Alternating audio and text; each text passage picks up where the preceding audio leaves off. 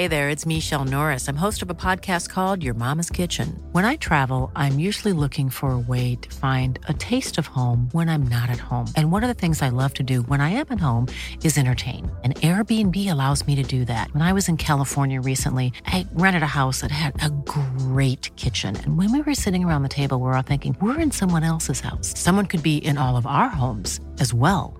If you have a home, but you're not always at home, you have an Airbnb. Your home might be worth more than you think. Find out how much at airbnb.com/slash host.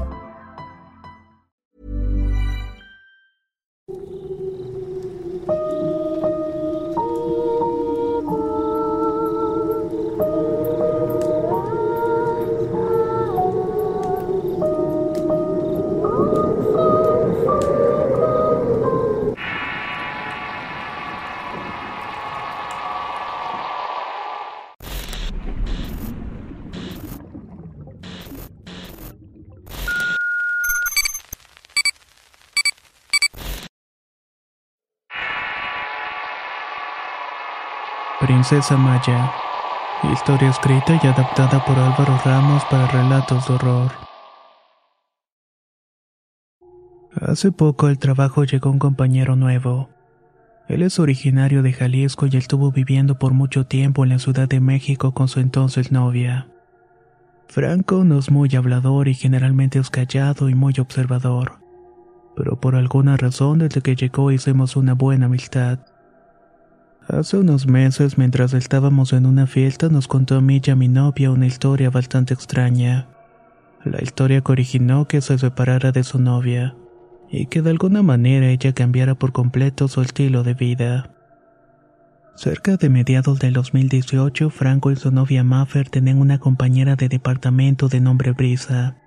Ella es originaria de Yucatán con fuertes raíces mayas. Desde que se conocieron, Brisa no dejaba de presumir su lugar de origen. Les contaba toda clase de leyendas y les mostraba fotos de todos los hermosos lugares que existen en la península de Yucatán.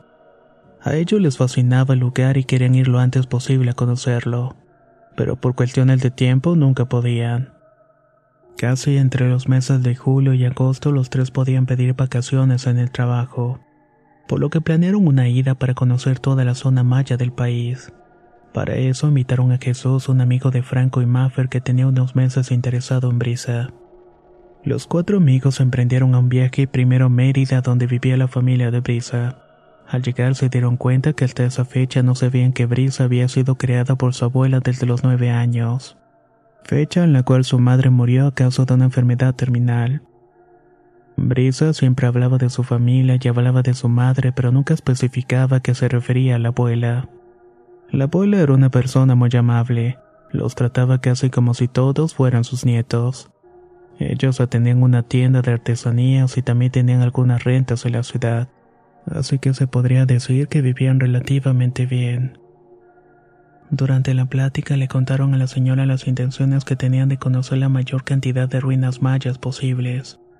Era la primera vez que estaban en el lugar y especialmente a los hombres les atraía mucho la historia. La señora les dijo que podían tomarle mucho tiempo ya que no había una carretera que conectaba todas, que era importante que hicieran bien el itinerario para que no pasara más tiempo viajando que conociendo. Aquellas palabras hicieron que se replantearan el plan original y cambiaran un poco las cosas, teniendo como un punto de destino la zona libre de Chetumal. Esto principalmente por presiones de Maffer quien quería comprar algunas cosas según ella más baratas que en la ciudad. Al llegar a Chetumal, después de pasar unos días visitando otros lugares, notaron el gran flujo de personas que entran y salen de allí. De alguna manera lo imaginaba más diferente.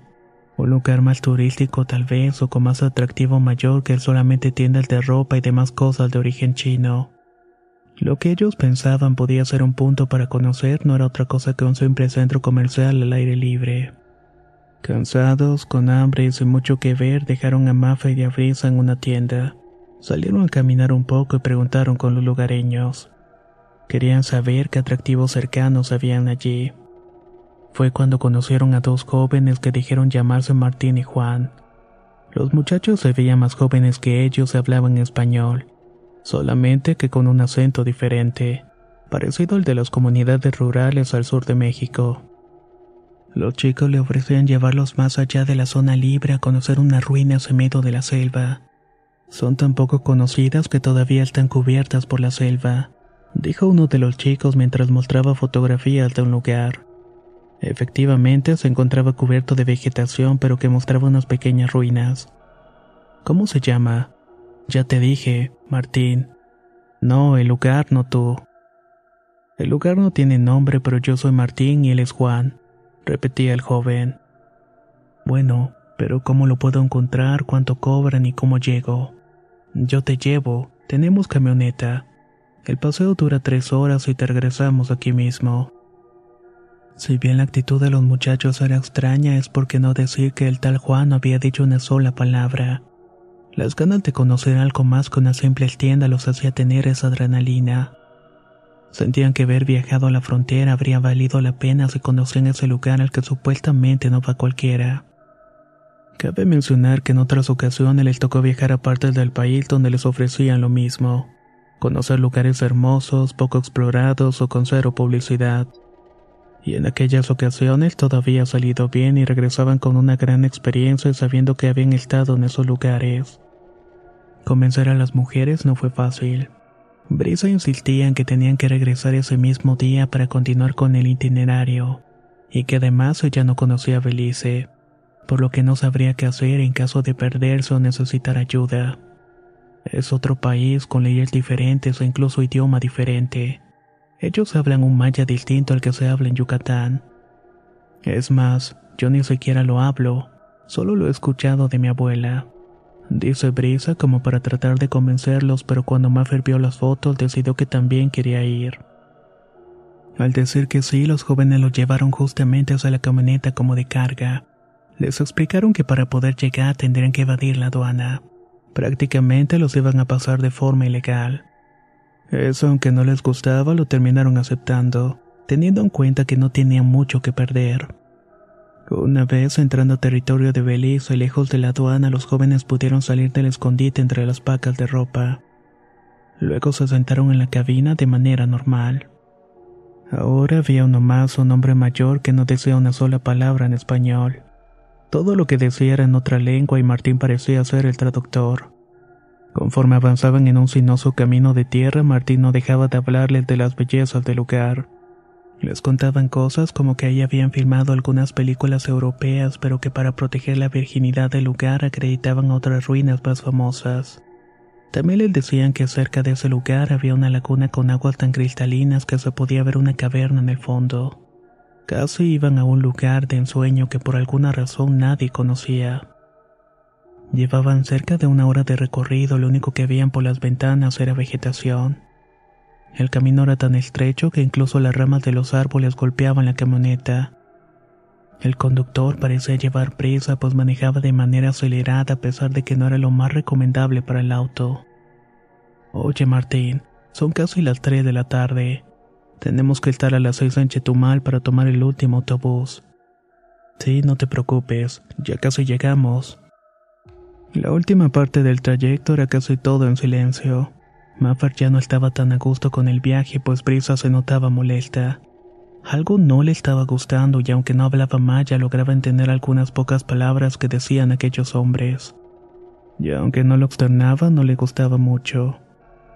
Pregúntales cuánto falta, le dijo Brisa al oído a Maffer. ¿Todo bien? No, uno de ellos acaba de decir una palabra que significa sexo, y se refiere a dos mujeres. Dile a Franco que nos regresemos, por favor. Franco le pidió a Martín que regresaran y le puso como excusa que habían recibido un mensaje urgente y tenía que volver a Chetumal. Pero en ese momento la amabilidad del joven cambió. ¿Y cómo que te llegó el mensaje si aquí no hay señal? Contestó con un tono molesto. La camioneta comenzó a avanzar a una velocidad vertiginosa. Dentro de la cabina los ocupantes chocaban unos con los otros y las mujeres gritaban por ayuda. Los hombres intentaban calmarlas. Jesús intentó tomar el volante, pero el tal Juan sacó una pistola del pantalón y se la apuntó directamente a la cabeza. No dijo nada y únicamente le dijo con la mirada que regresara a su sitio. Lo sabían. No iban a ninguna ruina, sino directamente a su muerte. La lluvia se hizo presente ya que se veía venir desde temprano. Los enormes nubarrones cargados indicaban que la lluvia sería intensa y a pesar de eso los muchachos se dejaron llevar. Calmados más por miedo que porque si estuvieran conscientes del destino únicamente veían cómo se internaban más y más en aquella selva, con un calor dentro de la camioneta que ni siquiera la lluvia de afuera podía reducir. Si quieres dinero te damos todo, pero por favor no nos hagas nada. Entre todos juntamos 15 mil pesos. Te damos los teléfonos y los relojes, pero por favor déjanos ir. Los hombres ya no hablaban con ellos y los ignoraban. Solamente estaban hablando maya. De pronto la camioneta se detuvo en una parte llena de árboles. Debajo de la sombra parecía de noche y todo era oscuro. Amarraron a los hombres y a las mujeres las tenían amenazadas con la pistola. Martín y el chofer de la camioneta comenzaron a revisar por completo los cuatro aventureros. Les quitaron todas las pertenencias y comenzaron a manosear a las mujeres quienes inmóviles por el miedo lloraban y temblaban bajo la lluvia. El mayor de los hombres dio la orden de que se llevaran a Franco y a Jesús, seguramente para matarlos, mientras él se quedaría con las mujeres ahí cerca de la camioneta. Ellos sabían que los iban a matar, pero les preocupaba más lo que les fueran a hacer a las mujeres. El solo imaginarlo le provocaba a Franco un dolor intenso. Se sentía culpable y se sentía responsable del martirio que sufriría su novia y su mejor amiga. Los llevaron varios metros hacia la selva hasta que llegaron a una zona descampada. Franco únicamente cerró los ojos y puso la frente en el suelo. Jesús no paraba de llorar y pedir que lo dejaran ir. Ahí de pronto los cuatro escucharon a una mujer cantando. Los malhechores de inmediato se quedaron expectantes ya que aquella melodía podían escuchar todo incluso por encima de la intensa lluvia. Franco y Jesús notaban cómo los muchachos que tenían que estar matándolos se ponían cada vez más nerviosos. De pronto ambos muchachos comenzaron a hablar en maya y sin hacer nada más se echaron a correr por donde habían llegado. Dejaron en el suelo a Franco y a su amigo amarrados a la merced de lo que sea que los había hecho huir. El mayor de los delincuentes, al ver que los cómplices corrían despavoridos, intentó subir a la camioneta a las chicas, pero algo le dijeron y se retractó. Empujó en el acceso a un lado como queriendo que ellas corrieran hacia la selva para luego correr al vehículo con sus amigos. Ellas no escuchaban nada y se quedaron asustadas pensando en lo que pudiera haberle pasado a los amigos. Al ver cómo la camioneta se alejaba de ellos sin hacerle daño, corrieron en dirección a Franco y a Jesús. Al llegar vieron algo tan extraño que hasta el día de hoy debaten si fue cierto parte de su propia sugestión. Hey, I'm Ryan Reynolds. Recently, I asked Mint Mobile's legal team if big wireless companies are allowed to raise prices due to inflation. They said yes. And then when I asked if raising prices technically violates those onerous two-year contracts, they said, "What the f*** are you talking about? You insane Hollywood ass." So to recap, we're cutting the price of Mint Unlimited from $30 a month to just $15 a month. Give it a try at mintmobile.com slash switch. $45 upfront for three months plus taxes and fees. Promo for new customers for limited time. Unlimited more than 40 gigabytes per month. Slows. Full terms at mintmobile.com. Hey there, it's Michelle Norris. I'm host of a podcast called Your Mama's Kitchen. When I travel, I'm usually looking for a way to find a taste of home when I'm not at home. And one of the things I love to do when I am at home is entertain. And Airbnb allows me to do that. When I was in California recently, I rented a house that had a great kitchen. And when we were sitting around the table, we we're all thinking, we're in someone else's house. Someone could be in all of our homes as well. If you have a home, but you're not always at home, you have an Airbnb. Your home might be worth more than you think. Find out how much at airbnb.com/slash host. Franco y Jesús tenían ambas manos amarradas a la espalda. También lo estaban de los pies y se encontraban acostados con la panza en el suelo y el agua les impedía ver con claridad. Pero ambos vieron lo mismo una mujer de cabello negro y largo y vestía huipil blanco, con un cinturón de cuencas color turquesa y brazaletes dorados en los brazos. La mujer descalza los miraba fijamente y ellos levantaron la cabeza con la intención de verla bien y pedirle ayuda. Cuando de pronto la misteriosa mujer sonrió mostrando su afilada dentadura. Al ver eso entendieron por qué habían huido los ladrones. La mujer comenzó a arrastrarlos por la selva con suma facilidad. Ellos no lograban ver a dónde iban. Sentían las piedras y las raíces de los árboles golpearlos en el pecho y la cara. Todo mientras eran llevados como si de una bolsa de basura se tratara. De pronto llegaron unas ruinas ocultas casi en su totalidad por la vegetación, aunque con la poca luz y el agua en los ojos les impedía ver bien. Las siluetas eran parecidas a las cuales les había mostrado en las fotografías. Una pirámide pequeña, casi imperceptible al ojo humano, rodeada de montículos con forma de nichos también cubiertos por plantas. Maffer y Brisa seguían a la mujer que arrastraba a sus amigos y ya se lograban ver con claridad la hermosa cara de aquella joven mujer, la cual iba caminando como si nada en medio de la selva. La seguían a distancia ya que no querían ser descubiertas, pues en ese momento no sabían si era buena o mala persona. La mujer se detuvo frente a la pequeña edificación central para desaparecer en la entrada de lo que parecía ser una puerta hecha de piedra. Las chicas se apresuraron a entrar, pero al llegar a donde ellos vieron a esa mujer no había nada. Era como si esa puerta de piedra se hubiera sellado de inmediato. En el interior, Franco recuerda haber visto paredes de piedra decoradas con lo que él cree era jade. Había también unos nichos con antorchas encendidas. Y en el centro de lo que parecía ser un pequeño vestíbulo había un canal con un agujero en el centro de la pirámide. Era como si por ese canal corriera la sangre de personas que habían sido sacrificadas, me dijo. Franco y Jesús intentaban por todos los medios explicar a la mujer que ellos habían sido víctimas de unos ladrones asesinos. Pero la mujer únicamente respondía mal y lo hacía de manera agresiva. Era como que escucharlos la ponía furiosa. Así que pronto dejaron de hablar y únicamente veían con horror cómo esa mujer preparaba lo que parecía ser un sacrificio dentro de aquella pirámide. Pasaron unos minutos y cuando la mujer parecía decidir quién de los dos era el primero en morir, los gritos de Maffer y Brisa comenzaron a escucharse desde el exterior. La mujer maya al escuchar las voces de la chica salió de la pirámide en búsqueda de ellas. Franco y Jesús gritaban que huyeran, pero fuera ellas no escuchaban nada. Golpeaban la supuesta puerta de piedra con la intención de romperla y fue cuando una sombra las hizo voltear. Detrás de ella, la misteriosa mujer las veía con detenimiento. Se acercó a Brisa y comenzó a hablarle maya. Brisa no entendía nada, pero sabía que esa mujer no era una persona normal.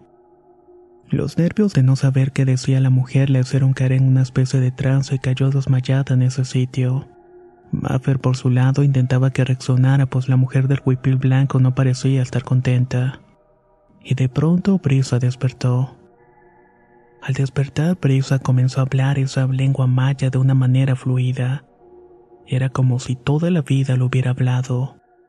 La mujer le entendía y conforme ella hablaba su semblante iba cambiando. La mujer le decía a Brisa que tenía sus captores y que los iba a sacrificar. Pero Brisa le respondió que los chicos no son sus captores, son sus amores y que van a ser sacrificados por tres hombres en la selva que los habían llevado del de Chetumal. La mujer macha hizo un gesto de desagrado y caminó hacia la selva para desaparecer. De inmediato la puerta detrás de ellas aparece y corren al interior de la pirámide. Ahí encontraron a Franco y a Jesús amarrados en el suelo llorando pues pensaban que la mujer iba a matar a las chicas. Como pueden, logran desatarlos y salir de ahí lo antes posible. Tenían miedo que aquella mujer volviera y pudiera hacerles algo pues pensaban que era una de las malas personas. La tarde casi se hace noche y a pesar del miedo de encontrarse con los captores, sabían que tenían que regresar por el mismo camino hasta llegar a un pueblo que habían visto horas atrás. Corrían unos tramos y otros más los recorrían caminando hasta que a lo lejos, y después de muchos minutos en la ruta, lograron ver la camioneta mal estacionada a un costado del camino. Son ellos, no podemos volver, decía Maffer. Podemos buscar la forma de rodear ese tramo para no ser vistos, contestó Jesús. Pero quien tomó la decisión terminó siendo Brisa. Vamos a seguir, dijo mientras siguió caminando en dirección a la camioneta. La camioneta seguía encendida y en el interior estaban los tres hombres. Todos se encontraban muertos. Sus caras expresaban un último momento de terror y sufrimiento, pero no había rastros de violencia en el interior. Franco dice que a pesar de la negatividad de Maffer y de Jesús decidieron dejar a los hombres en el camino. Usaron la camioneta para llegar a la zona de la aduana para poder cruzar a Chetumal. No querían estar más tiempo en Belice pues no sabían qué era lo que estaba pasando. Llegaron de noche y después de un breve interrogatorio lograron cruzar a México. Habían dejado la camioneta abandonada a unos kilómetros de la zona federal y habían tratado de limpiar todo lo que pudieron haber tocado con sus huellas digitales. Esa noche la pasaron en la ciudad de Chetumal y nadie pudo dormir. Pero tampoco nadie quiso hablar del tema. Para todos había sido un shock muy fuerte, pero principalmente para Brisa, que no entendía cómo era que seguía teniendo la cara de esa mujer dibujada en la cabeza. Cada vez que cerraba los ojos la veía con esa cara hermosa pero con su afilada dentadura. Al día siguiente regresaron a Yucatán y pidieron consejos sobre si debían levantar una denuncia, pero un amigo de Brisa les aconsejó no hacerlo. Habían cruzado ilegalmente a otro país y en su historia los captores habían muerto en circunstancias poco claras. Además ellos habían robado la camioneta para llegar y les habían mentido a las autoridades de su país. Era mejor no decir nada para que no lo relacionaran con esas muertes. Aquello tenía sentido ya que no habían hecho las cosas bien y por tratar de horas y hacer lo correcto corrían el riesgo de tener un castigo. La familia de Brisa, especialmente la abuela, les creía todo. Era un secreto a voz lo que sucede en esa frontera aunque nunca hay pruebas. También creían lo demás. De hecho, Franco recuerda que la abuela les dijo, Tuvieron suerte que los mayas somos un pueblo honesto y solidario. Hay una leyenda que se encuentra entre los pueblos del sur, especialmente entre Belice y Guatemala, la historia de una joven y hermosa princesa que para evitar que reclamaran el trono de su padre, es acusada y sacrificada en lo que hoy son las ruinas de Chunantunich. Supuestamente aquel lugar quedó embrujado por una maldición que ella misma lanzó antes de morir, usando su último esfuerzo para buscar venganza desde el más allá. Lo extraño es que buscando en un mapa esas ruinas de las cuales hablaba la abuela de Brisa estaban bastante lejos de la frontera de México. Llegar ahí les hubiera tomado muchas horas más. Sin duda no habían llegado al lugar que les había dicho la abuela.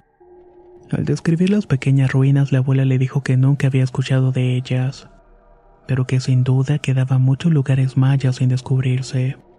Pues antes de que los antepasados desaparecieran dejaron escrito en clave la ubicación de lugares sagrados a los cuales hay que mantener ocultos.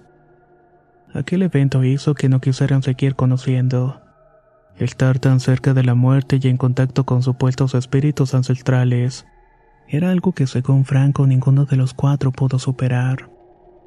Al regreso la situación de los tres amigos cambió. La relación entre Maffer y Franco se fue haciendo tan tensa que justo antes de que comenzara la pandemia dejaron de verse definitivamente. Brisa se había ido del departamento antes. No lograba olvidar y tener imágenes relacionadas con aquella mujer. Decidió volver a Yucatán para poder estar cerca de su familia y encontrar una solución a su problema. Jesús por su parte no quiso tener que ver en nada más con ninguno de los tres. No los culpaba de nada, pero al parecer ese evento le había provocado una profunda depresión que le hizo regresar a casa de su familia para no tener pensamientos oscuros. La última vez que Franco habló con Maffer la vio conectada en Facebook y decidió mandarle un mensaje por su cumpleaños. Ella lo leyó y luego se desconectó. Horas después le contestó el mensaje con una simple gracia a una ubicación. Al entrar a la liga que le había enviado su exnovia se dio cuenta que ella estaba de nuevo en Chetumal. Franco ha decidido no ir a buscarla ya que su mentalidad ha cambiado radicalmente, y de la joven con sueños y metas queda muy poco. Por eso no quería saber en qué estaba metida o con qué intención él tenía que regresar a aquella zona. Intentó buscar a Brisa para advertirle, pero ella únicamente le contestó que ya sabía, que después de hablar con ella no quería involucrarse en nada de lo que estuviera pensando. Era mejor estar ajena a todo y a todos. Le confesó que seguía teniendo sueños con esa mujer y que en ocasiones la veía recorrer los pasillos de la casa, como buscándola para llevarla con ella a ese lugar. No puedo asegurar que tanto de lo que me contó Franco es real y verificado pero las lágrimas en sus ojos me dicen que aquello que vivieron fue tal vez peor de lo que nos podemos imaginar.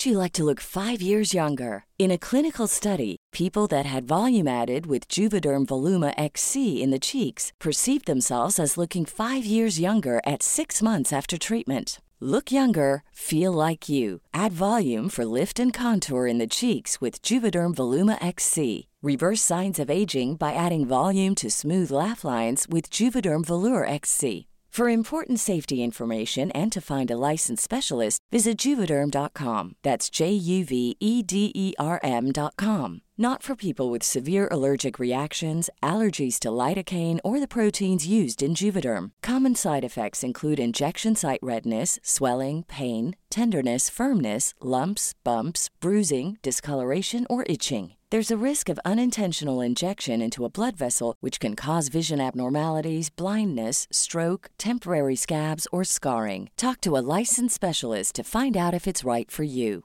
Hey, folks, I'm Mark Marin from the WTF Podcast, and this episode is brought to you by Kleenex Ultra Soft Tissues, your ally to help tackle your allergy symptoms this season. I love the change of seasons, but nobody loves pollen and all those other things floating in the air that make you sneeze during this nice weather. Kleenex Ultra Soft Tissues are hypoallergenic and allergist approved, so fight back against watery eyes and runny noses without worrying about irritating your skin. For this allergy season, grab Kleenex and face allergies head on.